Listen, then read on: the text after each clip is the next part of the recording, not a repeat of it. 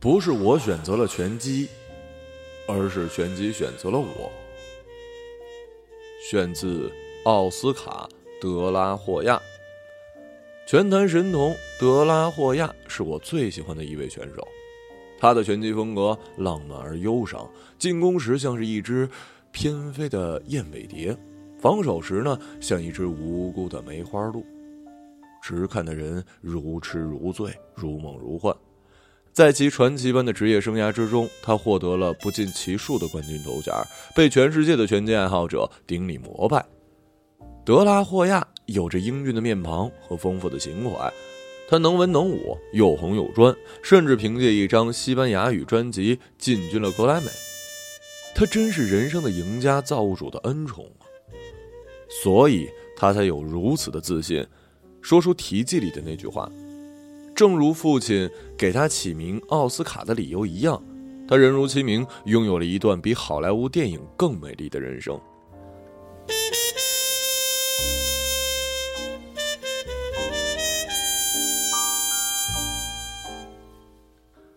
并不是每一个拳手都是上天的宠儿。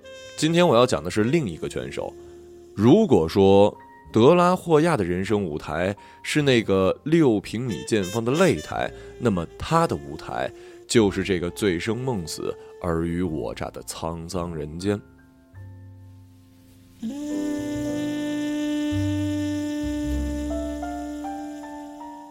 王斌是我在利物浦时的好友，他来自水泊梁山的发祥地山东，为人慷慨，急公好义。朋友多大办事或者找他借钱，从来都是无所不应的。后来有人看准了他的软肋，趁虚而入，找他借了三千多英镑，一拖再拖，就是赖着不还。王斌这才着急，四处找朋友商量对策。他其中一朋友呢是广东人，参加了利物浦一个老乡会，说会里有几个都是混当地广东帮的，要不然找他们来帮忙讨债。王斌开始觉得不太好。毕竟朋友一场，不想撕破脸。那广东人虎着脸说道：“我老啊，现在请对付我，破财受债，挨打定定，现在混车，杀人偿命，这是中华民族的四大传统美德。”于是王斌只好出此下策，他在打电话约到了欠钱不还的朋友去某酒楼见面。俩人刚一上楼，那哥们就被满桌杀气腾腾的江湖人士吓尿了裤子，当场就乖乖掏出手机来，从电话银行转账。完事之后，广东帮的兄弟拍了拍王斌的肩，表示借护照用一下。王斌知道他们是要用他的护照给蛇头帮人偷渡，有些犹豫。不过他想起了中华民族四大传统美德的第一条，就是破财消灾。现在灾是消了，都没让他破财呢。借护照就借护照。他垂头丧气的回到了自己租住的房子，闷闷不乐。房东提了一瓶伏特加，摇摇晃晃的走过来，问他有什么心事。王斌和盘托出，房东说：“这事儿啊，我得替你掂量掂量。你放心吧，来喝一杯。”然后王斌就借酒浇愁，喝得不省人事了。第二天他醒来的时候，发现护照放在了自己的床头，他这才明白他的房东不是普通群众。他的房东呢姓龙，我们叫他阿龙。我那时经常去他们家找王斌喝酒，阿龙是一酒鬼，总是不请自来，提着酒瓶就加入了战团，每喝必多，一喝多就给我们讲述他的革命家史。阿龙的英文名叫做 Dick，中等身材，四十多岁左右的年纪，广东人士。其父亲曾是某权力部门的高官。阿龙年轻时呢，也依托其资源，快意人生，吃香喝辣。自己在广州有一家化工厂，正事不做，衣食无忧。后来因其父亲东窗事发，阿龙不得不舍弃大好温柔乡，拿着一纸学生护照去了英国。在英国呢，他也无心读书，可又不能回国，于是就四海为家了。最后去了曼彻斯特的一家中餐馆当了厨师。该餐馆的老板据说是心软收留了他。这一软可不打紧，软没了一个纨绔子弟，软出了一个黑道大哥。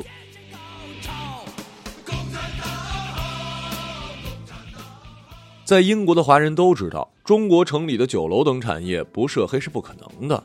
想要不受欺负，唯有拉帮结伙，或者是甘居人下。阿龙跟着老板阿伟在曼城打拼了几年，逐渐显露出了英雄本色。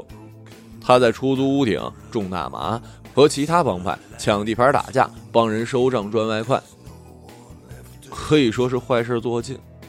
当年老板阿伟真是没有白软。多年以后，阿龙酒后跟人吹牛逼，说自己除了没去警察局门口上过吊，啥事儿都干过。对方当场派出两百英镑，说：“你牛逼，你就去警察局吊一个呀。”阿龙当时酒壮怂人胆，拿起两百英镑就真去了警察局。他去厨房找了根捆龙虾的麻绳，虎虎生风的走在街上，把上衣脱得精光，光着膀子露出自己玉麒麟的纹身，有一种翻身做主的感觉。他说自己当时就觉得中华民族五千年的苦难都被自己的虎虎生风刮到了太平洋。当时要是英国首相来了，他也敢把他捆成一条龙虾。后来他在街上被巡夜的警察看见，大概觉得他衣冠不整吧，就上来询问他的身份。阿龙说他当时酒还没醒，还以为警察设下了天罗地网，要将他捉拿归案，所以他撒腿就跑。等被警察香汗淋漓的按在地上，他已经把麻绳从皮带扣里穿出去，系在了裤子。This is my bat。他耐心的跟警察解释：“I'm a poor man。”警察问他的名字，他告诉警察：“My name is Dick Long。”刚讲完，警察就把他铐了起来。抓进警局，关了二十四小时。后来因为证据不足，根据政策又只能把他释放了。阿龙给我讲述这个故事时，我震惊于他如何能够边逃命边把麻绳系成裤腰带。哈龙反问我：“你有没有去过深圳啦？究其到深圳发展那么快，全因为那条标语：时间就是金钱啦，时间很宝贵的。”我在厨房嗲戏的时候，穿脱裤子都只是一秒钟的事啦。这话题峰回路转，我一时没反应过来。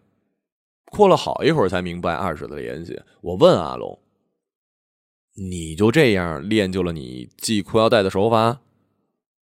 他点了一根事后烟，陶醉的点了点头。不过，他说他始终不明白，为啥警察听到他名字就把他抓进去了呢？我想告诉他，你的英文名起的有点不合理，他又不敢说出口，只有安慰了。哎，你看过《西游记》吗？里面孙悟空也回答了自己的名字，就被妖怪收进瓶子里了。阿龙大笑，差点把事后烟给吞了。他笑起来还挺可爱的。让人甚至忽略掉了他脸上的刀疤。不过他喝醉了就不怎么可爱了，总是大喜大悲，唱歌当哭。他每次喝醉了必做两件事：一件是用粤语朗诵一首七言绝诗：“看家残泥砌中树，儒家祠堂多遭遇。树长鱼肥莫战饭。”邀你老母共枕餐，我不知道什么意思。王斌给我当起了翻译。全家一起铲泥种树，你家池塘有很多鱼，树长大了，鱼肥了，奶奶就去做饭，邀请你和你妈一起来进餐。我听完之后只觉得莫名其妙，不知有何内涵可言呢？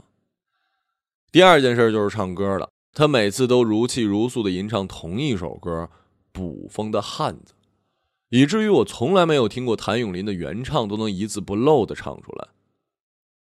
昨天有位访刺史关心我的女子，昨天我于她眼内找到千篇爱诗，但是像阵风的他飘到后，转眼又飘走，像片风疾驰。谁人长夜里？苦追忆往事，羡他不想要知。王斌在一旁偷偷告诉我，那个风一般疾驰的女子，就是被阿龙在曼城餐馆厨房里屌来屌去的阿细。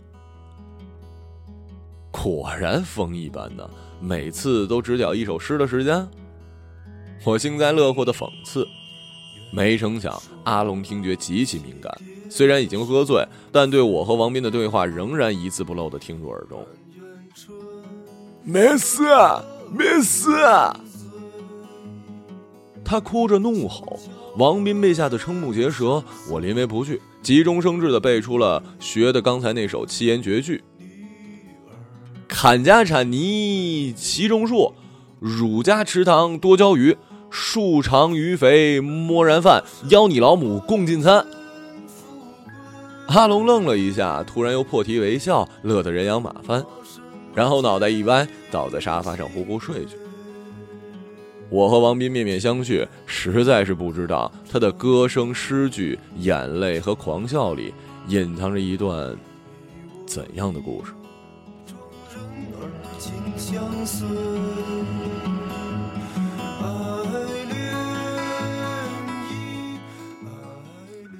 阿龙就是这样一个有故事的男人，他的故事和传说呢，在利物浦和曼彻斯特的中国城里被人们口口相传。王斌给我讲，阿龙在曼城的时候胆大心细，身手过人。他的老板阿伟毒品不佳，在赌场里输了钱，经常掀桌子。后来赌场干脆把阿伟列入黑名单，不让他入内。阿伟束手无策呀，又不能硬闯，怕赌场报警，就找来了阿龙，让他掂量此事。阿龙果然有两把刷子，他成天就站在赌场外面，告诉每一个打算进入赌场的华人。你可以进去，但是出来后能不能回家就不一定了。我在这儿等你。有钱人可不会跟阿龙这种烂命仔玩，知道他啥事都干得出来。于是华人们纷纷退避三舍，更换赌场。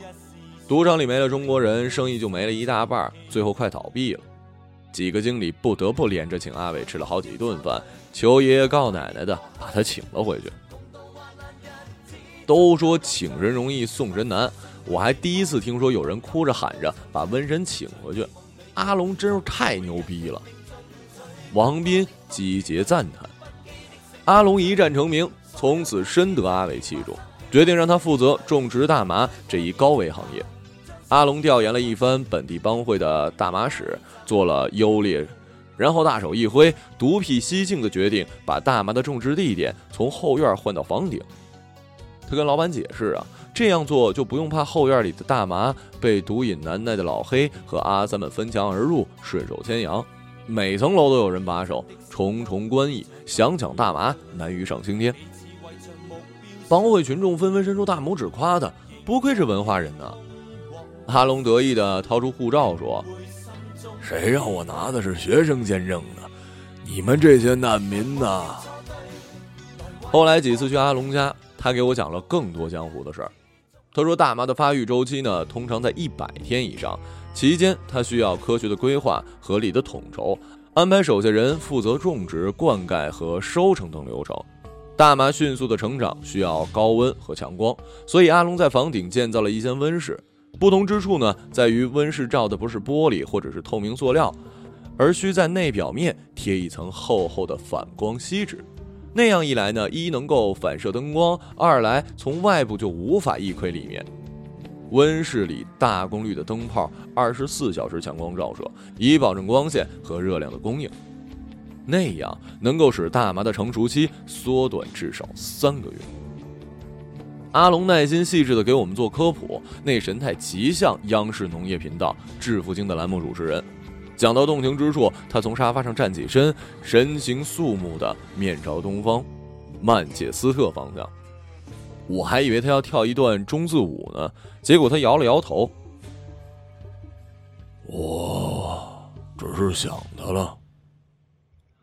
阿龙说，有段时间风声比较紧，销售渠道出了内鬼，他确定不了是谁，好几周不敢出货，愁得拉屎都不臭了，吃饭都不香了。这时候，阿细挺身而出，扮作餐馆的外卖人员，亲自帮他们送货。阿龙一开始不同意呀，担心阿细没有江湖经验而吃大亏。那后来呢？他精明过人，一般烂仔哪是他的对手啊？阿龙的笑容落寞又骄傲。她的确是一个风一般的女子啊。具体细节我不得而知，不过阿细这个称呼却是很熟悉，让我想起了《古惑仔》电影里的黎姿。滚滚红尘，绝代风华，难怪阿龙对她如此难以忘怀。我问阿龙，能不能再给我讲讲你跟阿细的故事啊？阿龙点了一支烟，伤感的告诉我：“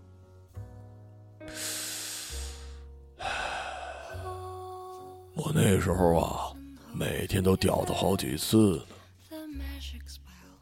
原来江湖儿女就是过这样的生活呀！”我跟王斌不禁悠然神往起来。呃，但是阿细现在在哪儿啊？为何我从搬进来的第一天起你就一直独居呢？以至于我还以为你是……王斌的问句到最后欲言又止。以为我是棉？鸡。王斌平静的回答，只是面部肌肉有些发抖。阿龙哈哈大笑，然后终于在喝了那么多次酒之后，第一次给我们讲述起了他跟阿细的故事。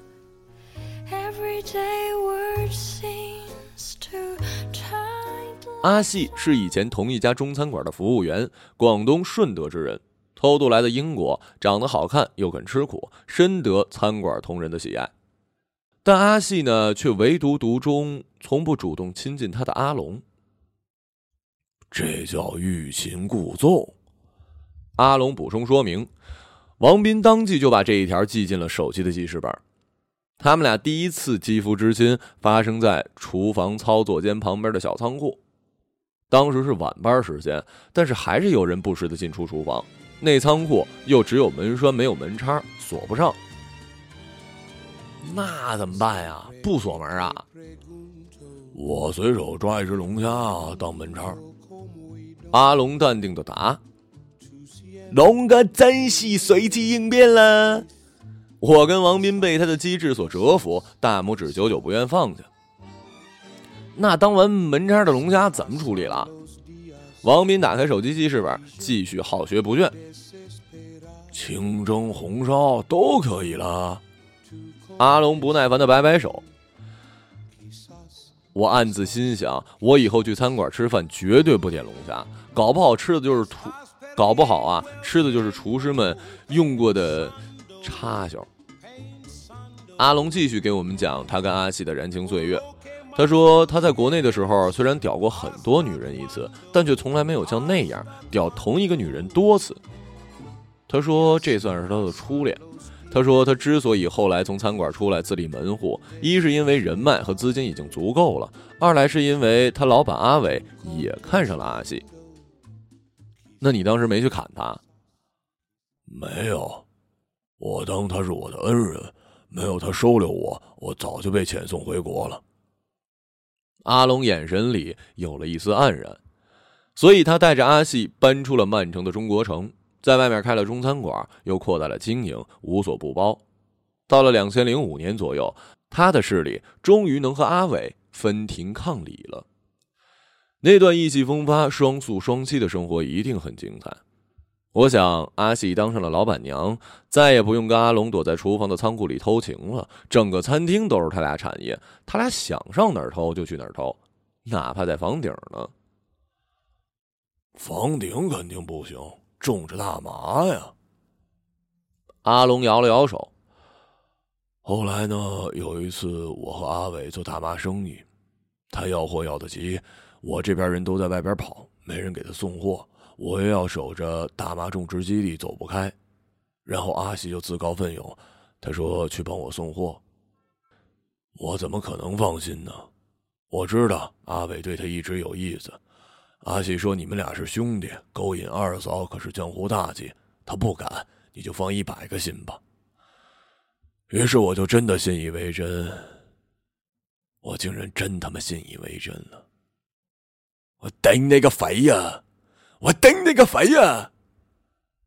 阿龙国语白话自由切换，愤怒的用手指着我骂，吓得我差点从椅子上跌下来。当晚，阿西就回来了，看起来一切顺利，我没察觉他神情有什么异样，我真是麻木不仁。我打你老母啊！阿龙继续骂着我，王斌在一旁轻抚我的大腿，示意他不是在骂我。谁叫我坐在了曼彻斯特的方向呢？过了半年，我有一次约一帮以前兄弟出来饮功夫茶，其中一个现在还在给阿伟手下做事。我跟他感情一直很好，他告诉我说阿伟可能跟阿西有搞也。那个死仆街呀！幸亏我预感到阿龙又要指着曼彻斯特的方向骂娘，提前把椅子往伦敦那边挪了挪。我问他你怎么知道的？他说阿伟有一次喝多了，跟大家吹水，说阿西的后腰有一块纹身，纹的是对天使。我操他妈逼的！那纹身全世界只有我才看得到，只有他在背后入他的时候才能看得到。王斌领会到了龙哥的发言精神，又掏出手机写下：“后腰有纹身的女人喜欢被被褥。”我赶紧回家问阿喜，他哭着跟我说，他那天送货去被阿伟强奸了，回来怕我把事情闹大，一直不敢跟我说。当时我就觉得是可忍孰不可忍，一阵血往上涌，也不顾家里缺人手，连夜带着俩兄弟就去找阿伟，想跟他算账。哎，带枪了吗？枪，我连刀都不带。你没听过“曼城阿龙境界高，行侠济世不用刀”吗？那你难道用拳头？我在广东的时候可是拿过业余拳赛冠军的，我打架一拳一甩棍足矣。阿龙从柜子里拿出他多年前傍身的 ASP 甩棍，充满感情的摩挲着，就像是在摩挲阿西的大腿。我们当时在车上装上汽油瓶。当炸弹似的就往中国城走。我们以前有一次半夜出去跟黑人打群架，开了两辆车，其中一车上里面有枪，另一辆车装着汽油瓶，结果路上和其他车连环撞，俩车都毁了，人也受伤了，走不了。条子跟救护车都来了，没办法，只有去医院。入院后劫持的人全被抓，但是带汽油瓶的那几个哥们却被放了。你猜他们怎么跟条子解释的？说是用来照明的，哼，英国条子也是白痴，居然他妈相信了。所以后来我们出去打架就只带汽油瓶跟甩棍了，被条子检查也没有证据关我们。阿龙再次把学生签证赋予他的智慧运用到了帮派生涯之中，以及我的拳头。他摇了摇右拳，那青天而不羁的神情让我想起了德拉霍亚。战无不胜的阿龙这次要面对救主了。听到这儿，我跟王斌都紧张的腿毛倒竖。我们到了中国城，进了阿伟的酒店，才发现了中了埋伏。他找来香格里拉的酒店老板，一个越南人，那家伙当时算是曼彻斯特和利物浦老大级别的人，黑白通吃。我的几个兄弟怎么是越南帮的对手啊？被打成了猪头皮。我虽然放倒了几个，但是敌不过人家人又多又有枪，最后被按在桌上，要废了我。怎怎么废啊？就是挑了我的手脚筋。阿龙语气平静的就像电台主播。我一直以为自己不怕死，但是生平第一次遇到这种事儿，还是惊得不行。我不想下半辈子就成废人，于是我跟他们谈条件。答应把我的酒店、桑拿、KTV 全部转让给阿伟，还有我的大妈。然后，他们就放你回来了。阿龙干笑一声，就像在咳嗽。他从衣兜里伸出左手，示意我们凑近仔细看。我们发现他的左手小指和无名指无法弯曲和动弹，那是假的手指。虽然已经几乎可以以假乱真、混淆视听了，所以我们跟他相识这么久，从来没有注意到异样。他们要废了我带去的俩兄弟，我不干，就说替他们受过，一人抵一根手指头。然后就这样，他们没把手指头还给我，当着我的面喂了狗。哼，多谢女王，英国全民医保，看病治伤都不要钱，我就选了最贵的医治。他似乎很满意的把左手翻来覆去的欣赏，仿佛那伤口已经痊愈，心智得以重生。我理解阿龙刚才的举动，如果我能用两根手指救回俩兄弟的命，那么我也一定会对这个伤痕满意一辈子，那是男人的勋章。我灰溜溜的回家，发现阿西已经不在了。我不知道他去了哪儿，我唯一知道的是，我这下什么都没了。包括我的这个家，我马上就得搬出去了。后来我就来了利物浦，这里有我几个老朋友，他们给我在餐馆里找了一份厨师的工作，让我重操旧业。我虽然有八根手指，但是切菜炒菜比他们都利落，他们都叫我八指叔。说到这儿，阿龙眼里充满了自负，似乎又燃起了火焰。他说：“无论他在哪儿，无论他在干什么，豪情盛盖永远都在。英雄总会老去，但是英雄永远是英雄。”那你后来知道阿细到底去哪儿了吗？王斌实在是按耐不住，终于冒着被阿龙甩棍打脸的危险问了出来：“他在我被砍的那天晚上回到阿伟那儿，我后来才知道。”阿喜本来就是阿伟的情人，只是大家都不知道。后来他跟我在餐馆里偷情，被阿伟发现，阿伟要收拾他，他求饶说愿意戴罪立功，跟着我就是当个卧底。后来我果然做大了，在曼城阿伟已经压不住我，还处处抢我的生意，于是他们就来了这么一出骗我上当。阿伟当时肯定知道我人手不够，而且他也知道。只有为了阿细，我才会失去理智，不顾一切的去找他拼命。那现在他们俩还在一起吗？你不想去找他们报仇？我被那对狗男女气得七窍生烟，恨不得率领我意大利计算机系的学生去曼城跟阿伟拼命。要知道，我们班有一黑人，身高两米一，还有一黑人长得跟麦迪一模一样。阿伟后来贩毒案发了，结果成功落跑，带着英镑回大陆花天酒地去了。阿西也回去了。阿西被抓了，判刑了，现在在耗子里呢。活逼该！我跟王斌掌声经久不绝。我还去看过他呢。我真是没出息啊！我不去的话，就真的没人管他了。我给看守塞了钱。不然，他一华人在监狱里会被欺负死的。他还有三年就出来了。阿龙又望向了曼城的方向，这一次他终于没有骂我。我看到阿龙深邃而浑浊的眼睛里，突然有了一种晶莹剔透、不知是泪水还是流转的眼波。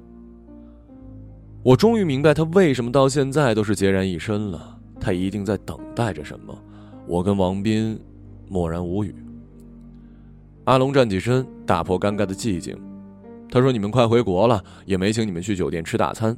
我今天呢，就亲自下厨给你们炒一盘黄金炒饭。我在利物浦的餐馆里当厨师，最受欢迎的就是这道黄金炒饭，因为我每次切菜和翻炒时啊，总是骂骂咧咧的，尤其喜欢念那首‘看家产泥其种树’。”所以呢，餐厅兄弟就把这道炒饭叫做“砍家产黄金炒饭”。说完，他就开始切葱，果然砍家产，丢你妹，骂个不停，咬牙切齿，目眦欲裂。我忍不住问他：“这个砍家产到底啥意思？”他对着我暴喝：“全家都死在呀！”吓得我久久不能言语。我知道他又想起了那些屈辱的往事。我更知道这道黄金炒饭一定是他的老板和恩师阿伟教给他的。然后分清了蛋黄跟蛋清，把蛋黄打进米饭，全套动作只用左手三根手指完成，那两根一只滴水不沾，干净利落。他的右手始终闲庭信步的放在衣兜里。他甚至告诉我们，他完全可以在做饭时同时手淫。我问他如何做到这样的神乎其技，阿龙文绉绉的回答我：“无他，为手熟耳。”他就从冰箱掏出一瓶金酒，我以为他做饭时睹物思人、触胆生情，又要借酒浇愁，结果只见他倒了一点酒在碗里，把左手三根手指伸了进去。我这呢是在洗手指，一会儿还能顺便清除蛋黄的腥味儿。我没反应过来，他清洗手指干嘛？就见他闪电般的把手指插入了带着蛋黄的米饭中，开始搅拌。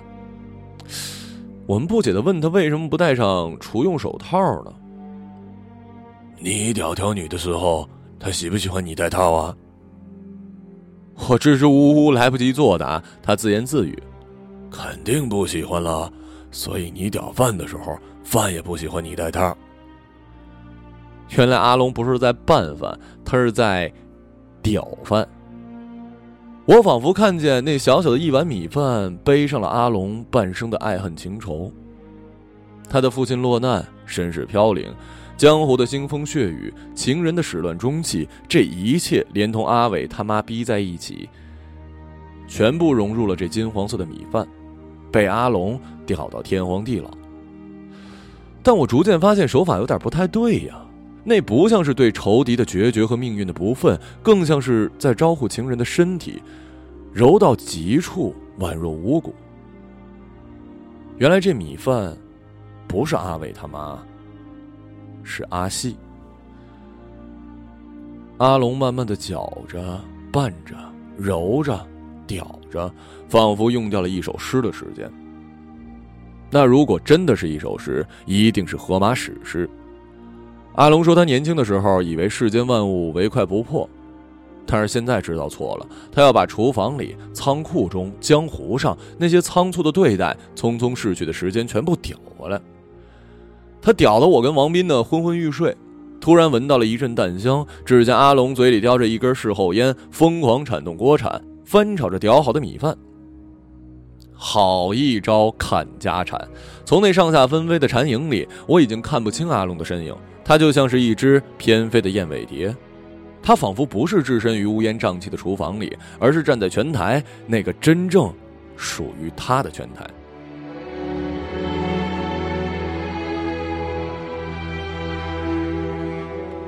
刀光剑影变成了锅光禅影。阿龙，你真的能坦然的接受吗？我问。现在华人帮都不种大麻了，警察知道我们的伎俩，就派出直升机日夜巡航，用红外线探测仪查找房顶的热源。温室一旦开灯，必爆了无疑，所以毒品少了，治安也好了，一切都会变的，不是吗？我原本就是个厨师，现在变回去而已。阿龙专心致志的炒着饭，头也不回的告诉我：“是的，你变回了厨师，但爱和情怀变得回去吗？你等的那个人，变得回去吗？”我在心里默默的想着。阿龙把炒好的坎家产黄金炒饭分成两份，递给我俩。只见那泰国米被炒得妻离子散，颗粒分明，每一粒米都被鸡蛋黄染成了金色。就像是利物浦海边的阳光一样，我和王斌狼吞虎咽的吃完，根本找不到任何词句来形容其绝味。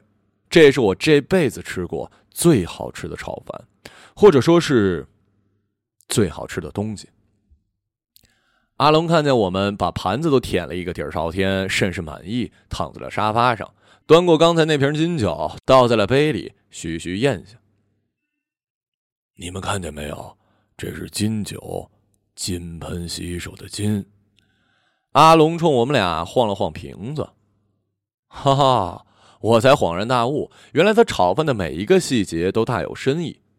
这真是用故事和情怀炒出的炒饭。这样极品的食物，怎么能叫死全家这么粗鄙的名字？我当即就请阿龙给这炒饭起一新名字。我说我要带回祖国大陆发扬光大，让社会主义的春风把它给吹绿。阿龙喝了一口金酒，缓缓的说：“我经常想着我和阿伟的恩怨情仇，不由得想起了小时候看过的武侠小说《天龙八部》，里面乔峰苦苦追查害他身败名裂、家破人亡的大恶人，竟然是他的父亲。而我的仇人是我的师傅，我的恩人。这就是命运。我的命运呢，还真有些像乔峰。这炒饭，就叫做“虽万千人，吾往矣”吧。阿龙指着空盘子说：“虽万千人，吾往矣。”多么豪气干云的名字呀！你和乔峰都经历了劫难，看透了生死。但你和他的不同之处在于，你的阿朱还会回来的。一周之后，我跟王斌踏上了回国的旅程。我们再没有见过阿龙，这一别，也许就是森桑永隔了。那位曾经帮王斌出头找人讨债的广东同学去车站送我们。临别的时候，我问了他一问题，那是我这一年多来最大的心结。砍家铲泥齐种树，汝家池塘多交鱼。树长鱼肥摸然饭，邀你老母共进餐。这首诗到底什么意思啊？你家种树死全家，你家池塘真多鱼。树长鱼肥麻烦死，邀你妈逼共吃鱼。广东同学淫笑着翻译成了普通话，朗读给我们听。信达雅。王斌竖起大拇指。粤语真是博大精深呢，我对他交口称赞。广东仔真是一群有故事的人，不是你们选择了江湖，而是江湖选择了你们。我坐在车上看着他的背影，啧啧称奇。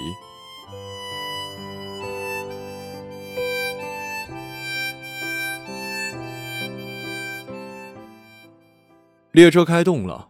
开往伦敦，我终于告别了利物浦，我的第二故乡，启程回国。我有点伤感，耳机里却应景的传来了那首捕风的汉子。我是听熟了阿龙的演绎后，特意去下载的。路中有位不说话、心伤透的汉子，目中带点哀与倦，天天穿黑布衣。像是立了心，一生追悼某个已立于风中逝去的梦，茫然流浪，去他将子数字，化于街中废纸。